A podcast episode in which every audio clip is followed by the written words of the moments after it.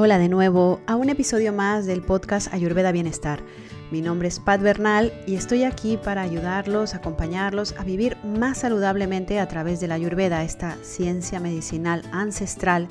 que nos ayuda a nutrir y a balancear nuestro físico, nuestra parte mental y por supuesto la parte emocional, para que de esta manera podamos de una manera mucho más fluida y orgánica conectar con nuestro espíritu.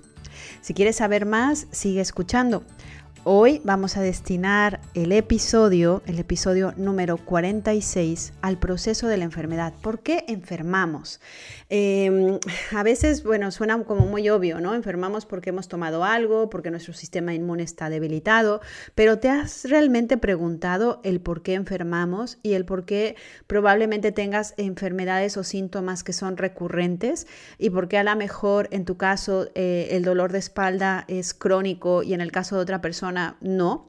o tus digestiones son muy pesadas eh, comiendo lo mismo que a lo mejor tu hermano, tu pareja o tu madre y en tu caso sí te afecta.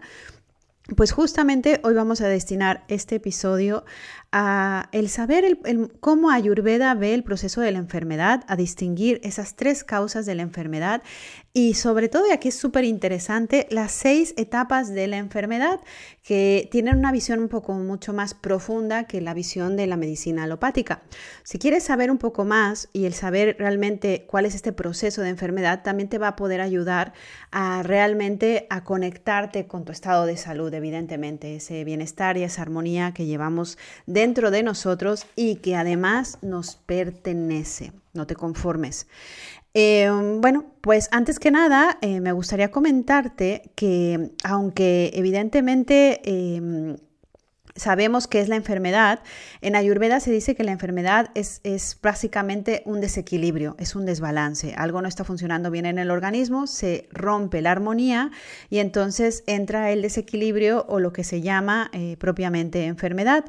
Y justamente aunque la Ayurveda reconoce el papel que juegan los virus y las bacterias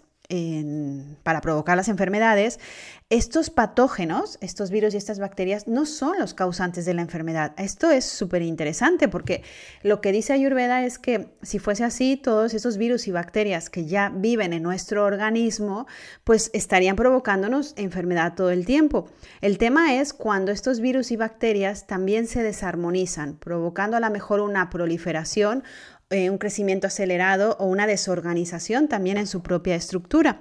Entonces, por eso es importante que, que, de alguna forma veamos estas tres causas de enfermedad para que luego comprendas también cómo se produce este desorden o este desequilibrio y así puedas también pues echar una vista, una revisión hacia ti mismo, hacia ti misma y ver qué puede estar provocándote probablemente ese malestar, ese dolor o, o esa enfermedad o esa sintomatología o patología. Em, pues eh, de alguna forma, em, lo importante aquí de, la, Ayurveda es que Ayurveda ve a la vida, la vida humana, eh, con cuatro aspectos básicos y esto digamos que son sus pilares, ¿no? Por un lado está el alma, que vendría siendo el espíritu, la mente, los sentidos y el cuerpo. Todos estos componentes, estos cuatro componentes, participan en la creación de la salud y la felicidad y también evidentemente desempeñan una función en la generación de la enfermedad. Y aquí está la clave, porque no solamente se enfoca la medicina ayurvédica a la mente y al cuerpo en sí, como podría ser propiamente el tema de la medicina alopática, que si tenemos problemas mentales vamos al psiquiatra o psicólogo, y si tenemos problemas físicos, depende de dónde esté tu problema físico, vamos a la especialidad que se aboca a ese tipo de problema. Aquí lo que habla eh, la Ayurveda, que no deja de ser una ciencia ancestral y espiritual, lo que dice es que los cuatro aspectos básicos, el alma, la mente, los sentidos y el cuerpo, intervienen en ese proceso de salud y también de enfermedad. Em, por eso es que em, Ayurveda ve esta mente, eh, este factor mental, es, es como la clave para el sostenimiento, fíjate bien, para el sostenimiento de la vitalidad de cada parte de la vida y la conexión que tenemos con el todo, con el universo, con la unificación. Es decir, es cómo nos relacionamos con nuestro exterior, no solamente con nuestro exterior más cercano, sino con todo aquello que nos rodea. De hecho, por eso se dice que la mente, o sea, si yo tengo, por ejemplo, una relación de pareja, la relación en realidad está en mi mente, o sea, o con cualquier otra persona. Es decir, lo que yo establezco como relación es lo que mi mente establece como relación. ¿Sí? Esto es propiamente, te lo digo así como muy superficial o fácilmente. Si yo tengo a lo mejor una amistad, un amigo, y ese amigo lo veo como amigo, mi mente establece la relación de amistad y así eh, de alguna manera lo meto dentro de este cajón y somos amigos. Si esta relación se convierte por alguna cosa que a la mente no le ha gustado, eh, perdón, que la mente le ha gustado, se convierte en una atracción y, se desemboca en, en, una relación de pareja, entonces la mente cambia esa etiqueta y en lugar de ser una relación de amistad, se convierte en una relación de pareja con todo lo que la mente cree que significa tener una relación de pareja. Y ese amigo que a lo mejor pudiste tener durante años o esa relación que tenía de amistad, de repente se convierte en una relación de pareja con todas las responsabilidades, derechos y obligaciones que tú crees que tiene que tener según tu mente esa relación. Si al cabo del tiempo esa relación no cumple tus expectativas a nivel mental y se rompe, entonces pones esa relación en un cajón en donde a lo mejor pues es el enemigo, es la enemistad, es el que no quiere saber nada, etcétera, y vuelcas en esta relación también a nivel mental todo lo que significa para ti ello. Fíjate qué interesante, la persona sigue siendo la misma, lo que va cambiando es la relación y esa relación se da en la mente, ¿sí? ¿Lo pillas? Entonces, eh, por eso es que eh, justamente la debilidad del cuerpo viene justamente de la mente, porque em, la, poca eh, susceptibilidad que tenemos o resistencia eh, tiene que ver mucho con cómo se encuentra nuestra mente. Una mente ecuánime generalmente está en equilibrio. Una mente estresada o dispersa, pues eh, normalmente provoca evidentemente desequilibrio, desarmonía. Entonces, lo que dice Ayurveda es que hay tres causas de la enfermedad principalmente. Una de ellas es justamente el mal uso del intelecto, el, utilizar la mente erróneamente.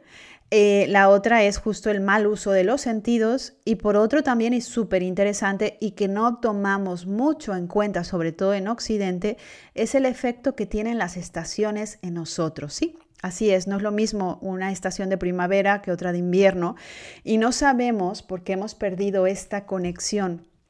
con lo natural, no sabemos cómo adaptarnos a ella. Eh, los animales eh, sí que lo hacen porque están mucho más conectados con esa totalidad, em, porque incluso por eso los pájaros emigran cuando notan que hay un cambio de temperatura.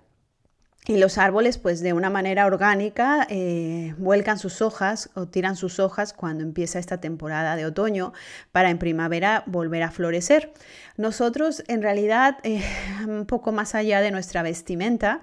em, y que de alguna forma a veces la sentimos, sentimos emocionalmente este cambio de estaciones, no nos adaptamos a ellas. E incluso en alimentación podemos comer fruta que no es de temporada Em, y no justamente avanzar o fluir de acuerdo a lo que la naturaleza nos proporciona en la estación en la que estamos.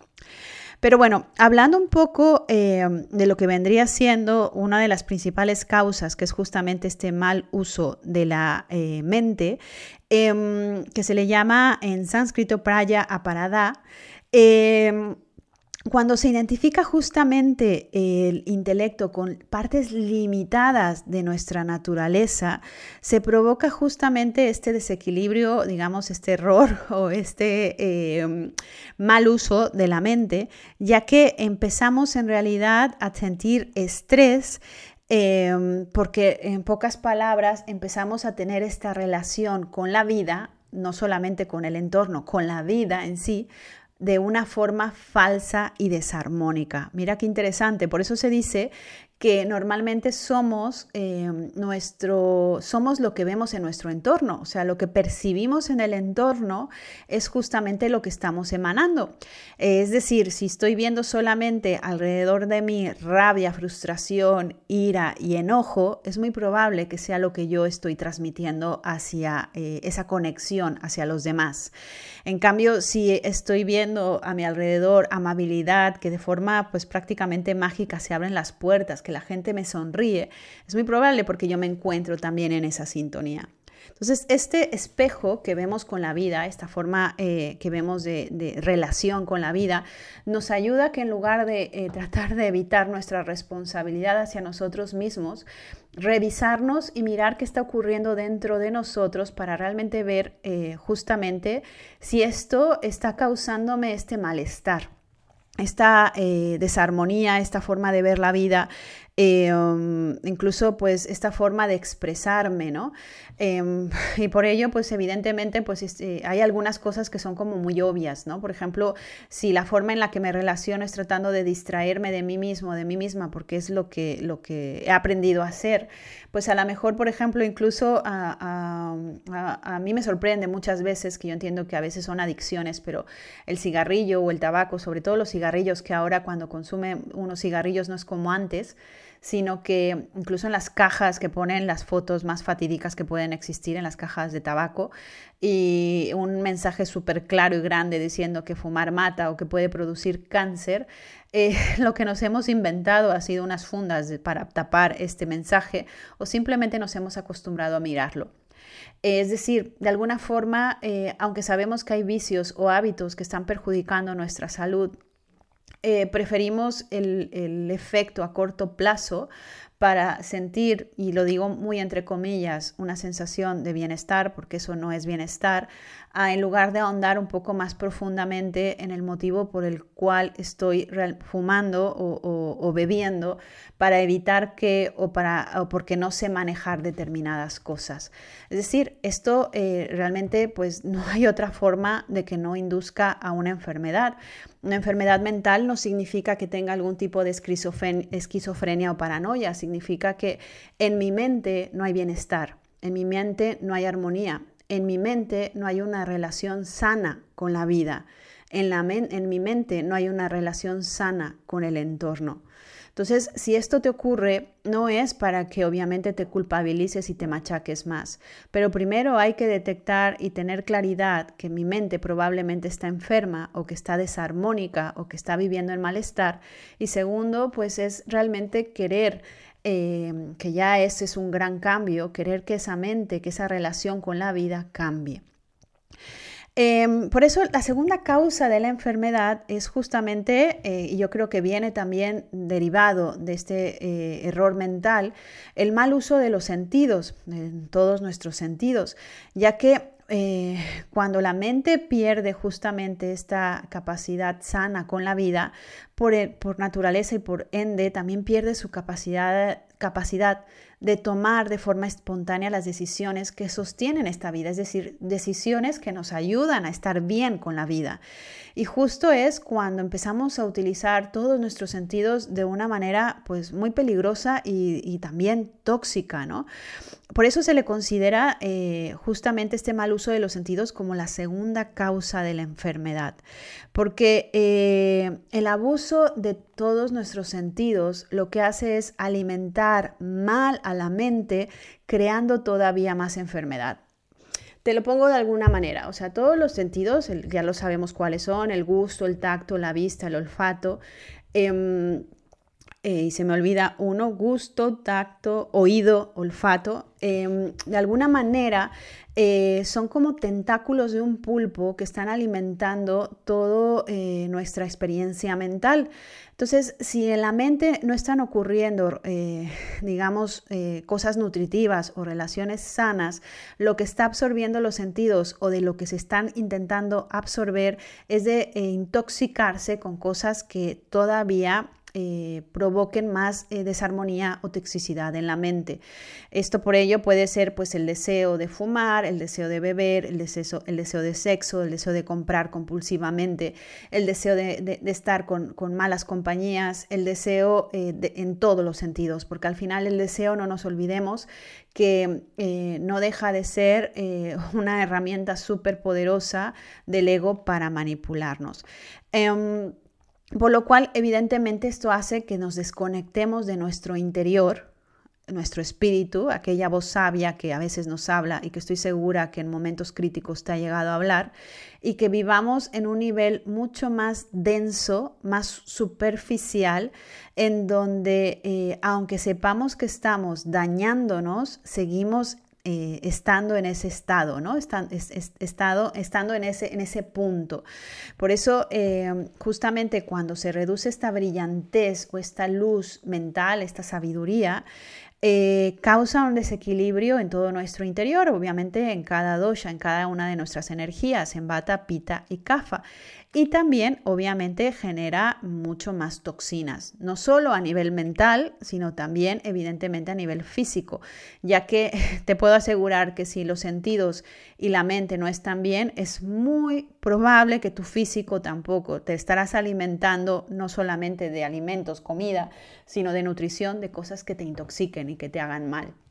Eh, de ahí viene, por ejemplo, pues también los desórdenes alimentarios, ¿no? O el tener más ganas de comer comida basura y que pues obviamente lo que está haciendo no solamente es provocar un daño mental, que es el principal y es, digamos, el origen, sino que también está a través de los sentidos provocando un daño físico.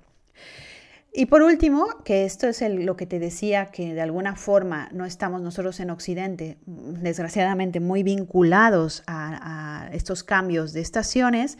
eh, se refiere justamente en mantener una relación equilibrada eh, con nuestra naturaleza estacional, adaptarnos naturalmente a los cambios climáticos, eh, ya que de esta forma empezamos a fluir y mm, con lo que nos ofrece la naturaleza en vez de estar pues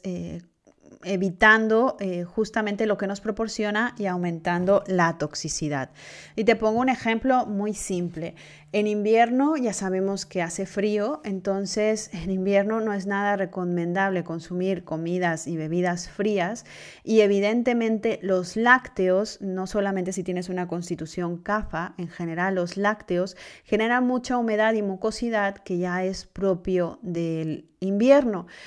Em, si estamos en invierno comiendo ensaladas, comiendo más gluten, comiendo más lácteos, que es una estación CAFA, pues es muy probable que aumentemos eh, esa humedad y esa toxicidad eh, que ya la estación, esa humedad y ese frío que ya la estación nos proporciona,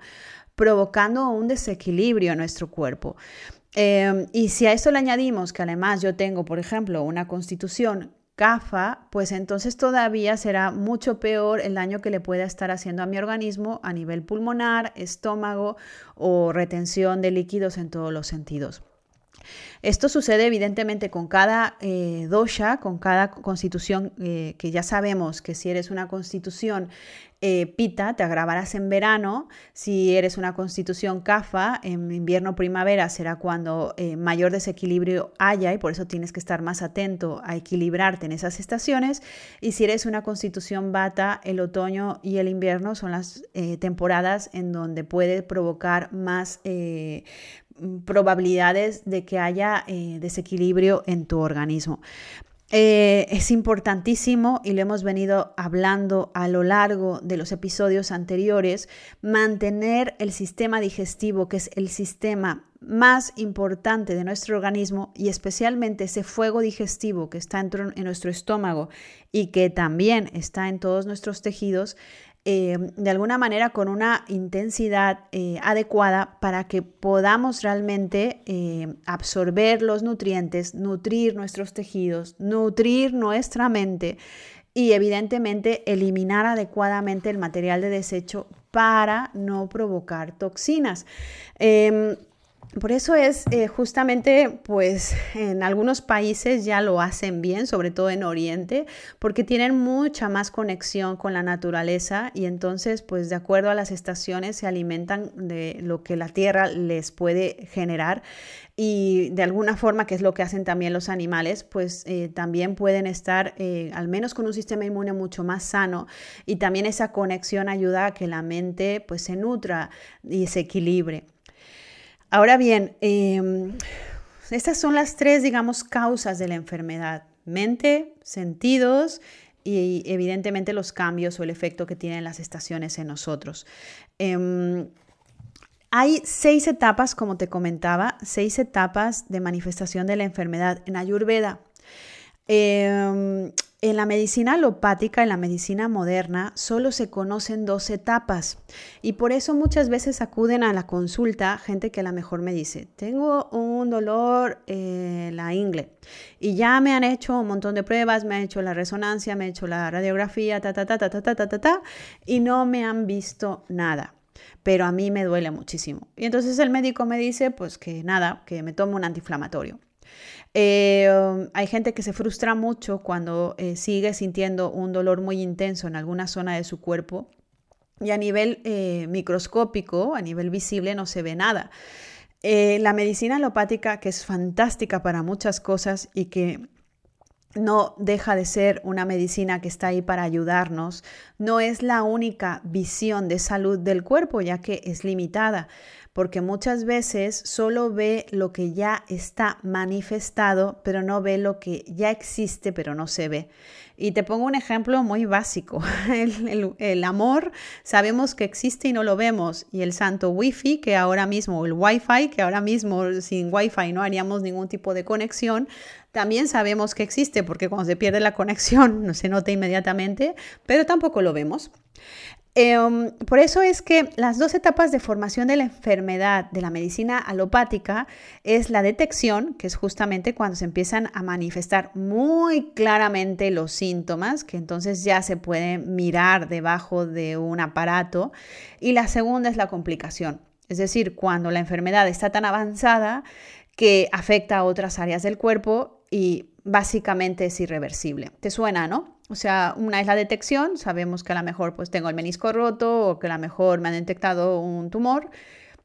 y la segunda es justamente pues eh, esta complicación, ¿no? que el menisco a lo mejor no se atendió a tiempo y ahora me ha afectado a la cadera o ahora me ha afectado a los tendones, etc. Eh, o, probablemente pues sea algún tipo de cáncer o enfermedad autoinmune que lo único que me queda a través de, pues digamos, esta, esta eh, complicación es utilizar métodos paliativos. El ayurveda, sin embargo, elabora todo un proceso de seis etapas de manifestación de la enfermedad. O sea, no solamente son estas dos, sino que hay cuatro más. Eh, el conocimiento de estas cuatro etapas adicionales es exclusivo de Ayurveda, ya que te vuelvo a repetir, Ayurveda es una ciencia y permite el reconocimiento y la eliminación de la enfermedad, y esto es súper importante, mucho antes de que progrese y que eh, claramente pueda llegar a ser incluso irreversible, porque si se detecta a tiempo, no cuando se ve, sino cuando se está generando, evidentemente tenemos mucho más capacidad para poder hacer reversible esa desarmonía. Em, aquí lo importante es que te quede claro que la toxicidad, sabemos que se llama AMA, las toxinas y la movilización incorrecta de los doshas son los componentes claves en el proceso de la enfermedad. Em, por ello, las seis etapas, una de ellas, la primera, es la acumulación. Es, digamos, cuando se empieza a almacenar en el cuerpo este desequilibrio. Es decir, es el momento en el que se, se produce ama eh, por malas digestiones. Vuelvo a repetirte, ve la importancia de tener un sistema digestivo sano. Eh, y se empieza a acumular estas toxinas en el, en el sistema eh, digestivo, básicamente en el tracto gastrointestinal. Entonces aquí es cuando empezamos a tener un fuego digestivo débil y entonces empezamos a tener sintomatologías como hinchazón, eh, retención, gases, estreñimiento, diarreas, dolores incluso provocados pues justamente por estas malas digestiones. Y justamente pues cuando empieza a acumularse en el sistema, en el tracto digestivo, este ama, pues obviamente después empieza a desbordarse hacia el intestino delgado, provocando desequilibrios de pita y por último también en el intestino grueso, donde se acumula principalmente en el colon, que sabes que es el asentamiento de bata. Entonces eh, empiezan obviamente todos los doshas, bata, pita y kafa, se empiezan a desequilibrar tremendamente y sentimos síntomas leves que creemos que son normales. Esto me pasa mucho en consulta, que cuando hablamos de digestiones, que es una pregunta que no se puede obviar en Ayurveda porque es prioritaria, mucha gente no le da casi nada de importancia a tener problemas digestivos y, lo, y te puedo decir que el 85% de la población los tiene. El tener diarreas, alternancias de diarreas, estreñimientos, gases, hinchazón, inflamación, pérdida de peso, que no tienes apetito, que de repente sientes náuseas, que de repente sientes vómitos, que te duele la cabeza, todo puede estar generado por el sistema digestivo porque estás acumulando ama debido a un fuego digestivo débil. Por eso es que en lugar de eliminar o de no ver estos síntomas, no es para que te alarmes y que eh, te asustes, porque entonces ya la mente intervendrá en ese desequilibrio, sino es para que eh, justamente, y es lo que habla Ayurveda, revisemos qué estamos comiendo, de qué nos estamos nutriendo, a qué hora estamos alimentándonos, cómo está siendo nuestro día a día y revisemos con claridad para ver qué está sucediendo en nuestro cuerpo. Yo ya te he dicho anteriormente la importancia de revisarse la lengua, además de la limpieza, para mirar qué está pasando dentro de nuestro organismo. Porque cuando esto empieza a, generarse, es realmente sencillo eliminarlo. Em, pero claro, si nos levantamos por la mañana, tomamos un café y luego Coca-Cola y luego otro café y luego azúcares y luego refinados y luego comida del día anterior y luego precocinados y además voy estresado y voy corriendo, es que dime de verdad, alma mía, cómo quieres estar sano y sana. O sea, imposible. O sea, es eh, una cosa es que tu cuerpo vaya aguantando porque el cuerpo es como un roble que, aguanta eh, más de lo que puede hasta que pobrecito revienta. Y otra cosa es que intentes hacer como si no pasara nada, forzando al cuerpo a situaciones que no le corresponden. Entonces, eh, vigila, observa si, si justamente estás en este punto donde estás empezando a acumular toxinas. De ahí pasamos a la segunda etapa que se llamará pracopa en sánscrito, esta etapa de, de, agravación es cuando pues seguimos acumulando toxinas, no estamos mirando nuestro tracto digestivo, no nos miramos la lengua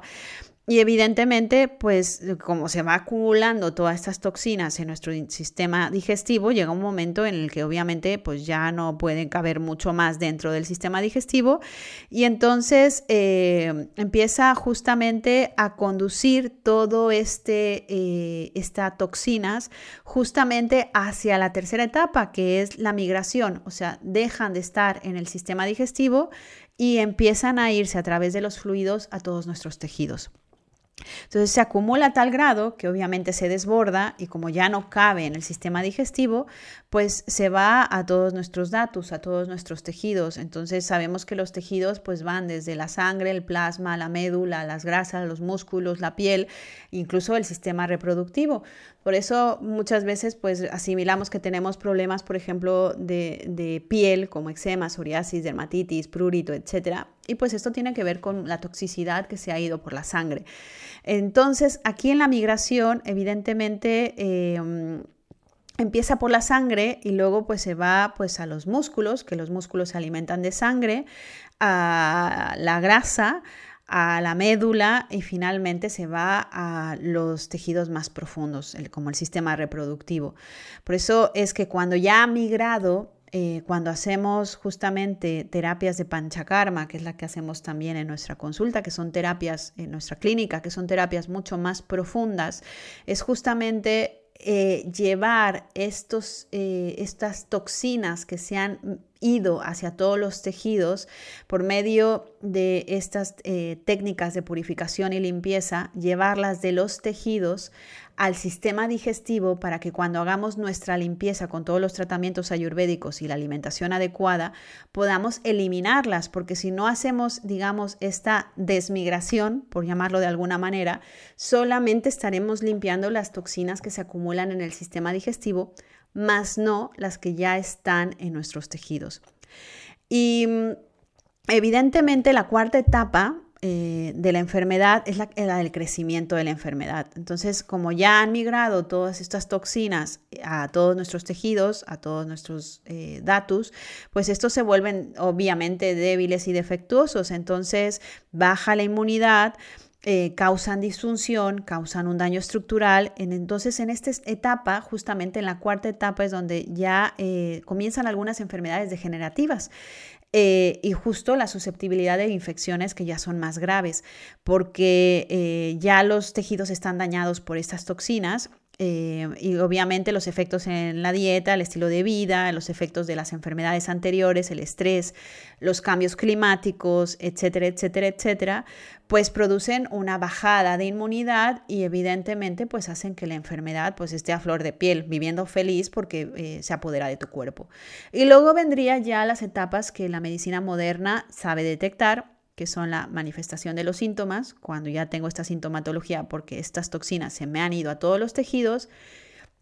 pero si ya no se pilla también a tiempo, pues está la etapa de las complicaciones, que justamente es cuando ya no podemos hacer reversible, reversible el proceso, sino que nada más espalear o parchar para que eh, de alguna manera podamos mitigar el dolor o poder de alguna forma sentir un poco menos malestar. Entonces, por eso es súper importante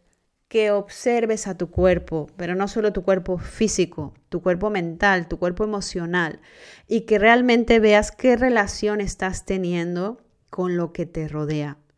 No solo a nivel personas, a nivel entorno, a nivel vida, Oye, y si no te gusta la vida que estás llevando, pues entonces no te agobies porque no se trata de tomar decisiones de golpe, pero empieza a cambiar ese timón de vida para realmente ver de cómo de qué manera te gustaría vivir. La vida para mí es corta, pero es muy ancha y podemos ser y hacer muchas cosas, pero se nos ha dado solo una y por eso tenemos que cuidarla porque eh, no hay peor cosa que degradarnos, no solamente la degradación mental, sino degradarnos en todos los sentidos y sentirnos atrapados sin saber realmente cómo encontrar esa salida. Y eso es un proceso que se da poco a poco Desgraciadamente nosotros en Occidente no estamos acostumbrados a observar, a escuchar y a entender y comprender y a cuidar nuestro organismo. Se nos ha enseñado que es solo cuando la enfermedad se manifiesta que debemos de acudir al médico. Y se trata básicamente, y de esto es la ciencia de la ayurveda, de escuchar, entender y comprendernos a nosotros mismos para dar justamente a nuestro organismo lo que necesita, porque te vuelvo a repetir, Estamos hechos para vivir en bienestar y viviendo en bienestar, la conexión, la relación con la vida no puede ser de otra manera más que de una forma saludable y plena. Recuerda que si te gustan los episodios, si te gusta saber más, si quieres saber más sobre vida saludable, cómo vivir mejor, comparte, comparte el episodio, comparte con tus amigos, comparte con tu pareja, comparte con quien creas que le pueda ayudar esta información. Dale me gusta si estás escuchándome, eh, sígueme en, en el podcast en donde estás escuchándome. Dame tus comentarios que me encantará saber de ti. Y de alguna forma también si quieres saber más y conocer cuál es tu dosha, cómo poder vivir mejor, cómo poder, pues si ya tienes síntomas, cómo poder revertir, mejorar y sanar esos síntomas, recuerda que hacemos consultas online y si quieres experiencias más profundas, acude a nuestros retiros eh, tanto de cuatro días para empezar a trabajar internamente como los retiros profundos donde podemos hacer un proceso realmente profundo y limpiador en tu cuerpo con los retiros de Panchakarma que estamos realizando de siete días. Eh, toda la información la tienes justamente en la descripción y sin más te deseo que tengas una larga y sana vida, que tengas muy bonito día. Namaste.